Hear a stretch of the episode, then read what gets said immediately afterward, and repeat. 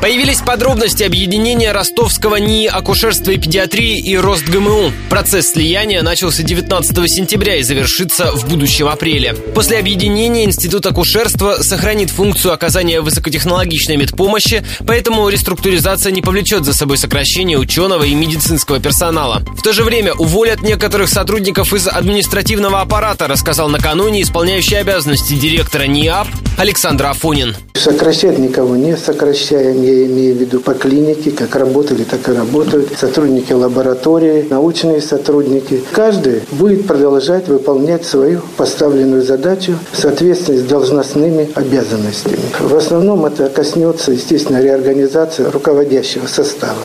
Став подразделением медуниверситета, НИАП не может иметь бухгалтерию, юридический отдел и отдел закупок. Кого увольнять, а кого оставить, решает специальная комиссия.